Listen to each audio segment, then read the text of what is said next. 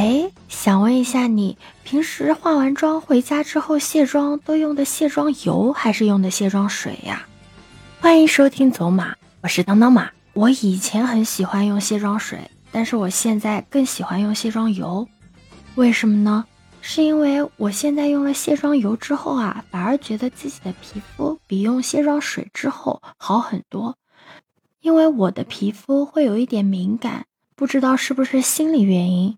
每次用卸妆水擦拭我的脸的时候，我都觉得我的角质层更薄了。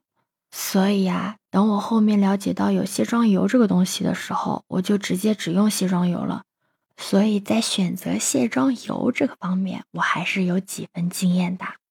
在我心目中，排名第一的卸妆油一定是 Bobbi Brown 的。很多人啊会担心用卸妆油卸眼部会糊眼睛，但是。Bobbi Brown 就不会出现这个问题，它的乳化特别的快，而且很温和。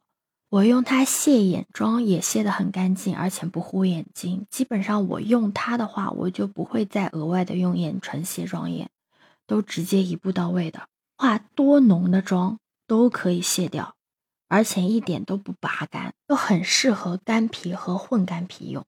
好啦，说完排名第一的了，我们就开始讲排名第二的吧。排名第二的呢，就是植村秀家的琥珀卸妆油，它已经是个老网红了。就我不讲，大家也都知道它有多好用了吧？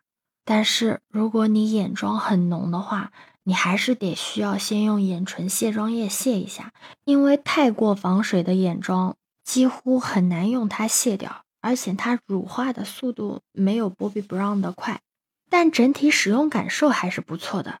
毕竟老网红嘛，还是有原因的。